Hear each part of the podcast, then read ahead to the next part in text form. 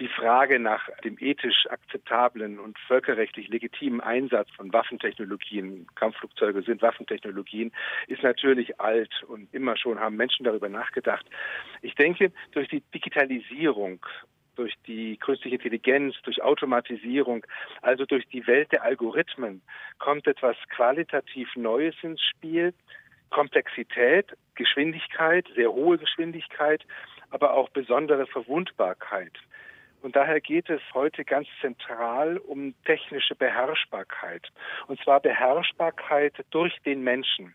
Wir nennen das Meaningful Human Control, das ist ein ganz zentraler Begriff in der Diskussion. Und Beherrschbarkeit ist die Voraussetzung für verantwortbaren Waffeneinsatz. Und nur Menschen können etwas verantworten. Keine Maschine kann das. Jede Maschine ist ein Ding, ein Etwas.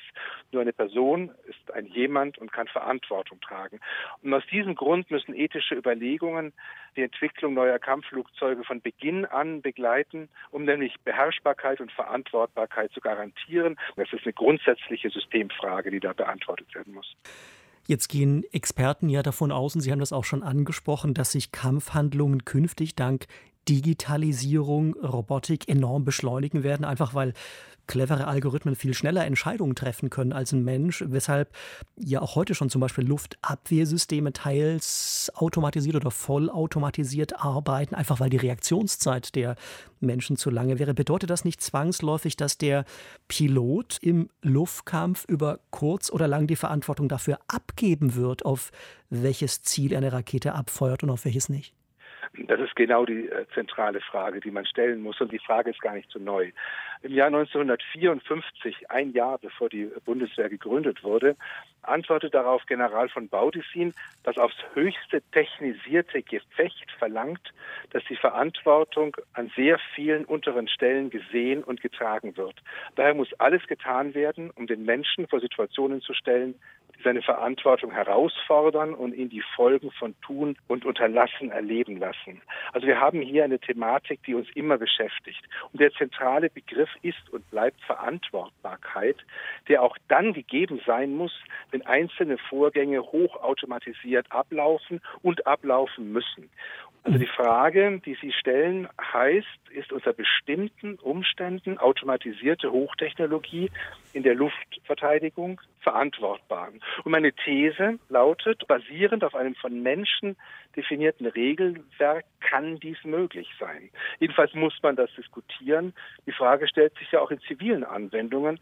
Denken Sie nur an das autonome Fahren. Auch da läuft viel automatisiert ab. Sie sagen und fordern das technische Design muss Verantwortbarkeit nahelegen und erleichtern. Wie könnte denn sowas ganz konkret im Cockpit eines künftigen Kampfjets etwa aussehen? Ja, das ist genau die Forschungsfrage, der wir uns stellen. Wie kann man das operationalisieren? Aber ich will schon jetzt eine Antwort darauf versuchen. Ähm, ich beschäftige mich ja schon lange mit Computern und weiß noch ganz genau, wie kompliziert das war, mit diesen Dingern so umzugehen, dass sie am Ende genau das taten, was ich wollte. Und für mich ist das Smartphone so eine Art Metapher für eine Antwort. Nichts in einem Smartphone ist ja wirklich neu. Aber eine Innovation haben Smartphones dadurch ausgelöst, dass sie ein komplexes Systems of Systems, das mit anderen Systemen vernetzt ist, anderen Smartphones, mit Clouds vernetzt ist, für jedermann handhabbar gemacht haben. Und die komplexe Technologie eines Future Combat Air System muss für den Piloten genauso intuitiv handhabbar sein, so gewinnt er Freiraum, um das zu tun, was nur Menschen können, nämlich wirklich intelligent und verantwortungsvoll handeln. Ich denke, nach dieser Metapher müsste man vorgehen. Bedienbarkeit, Beherrschbarkeit und dadurch Verantwortbarkeit. Das ist das Thema der Arbeitsgruppe. Ein ganz konkretes Systemdesign, naja, das wird am Ende hoffentlich herauskommen. So eine klassische Luftkampfsituation wäre ja äh, feindlicher Drohnenschwarm im Anflug.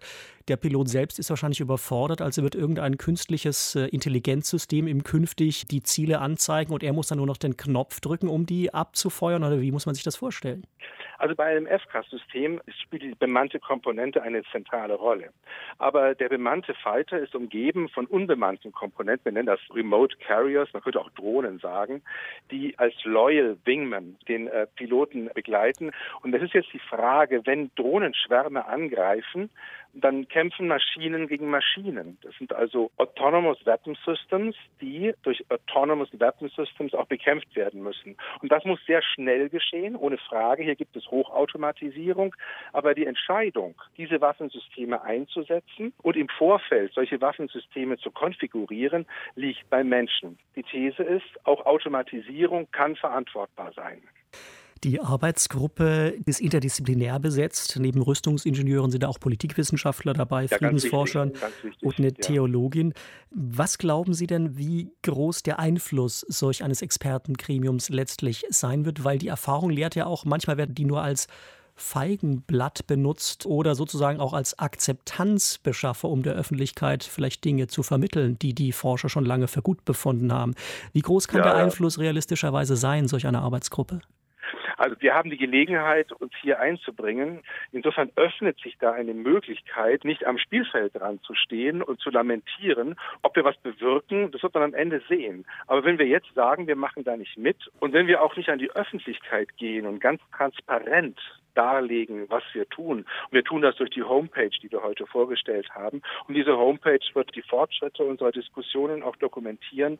Wenn wir da nicht den Versuch unternehmen, sind wir selber schuld. Und ich bin eigentlich guter Dinge und ich nehme seitens der Bundeswehr, ich nehme seitens des Verteidigungsministeriums und der Industrie, der Forschung und Thinktanks und der politischen Stiftungen den Willen wahr, hier verantwortlich zu gestalten und zu einem guten Ergebnis zu kommen.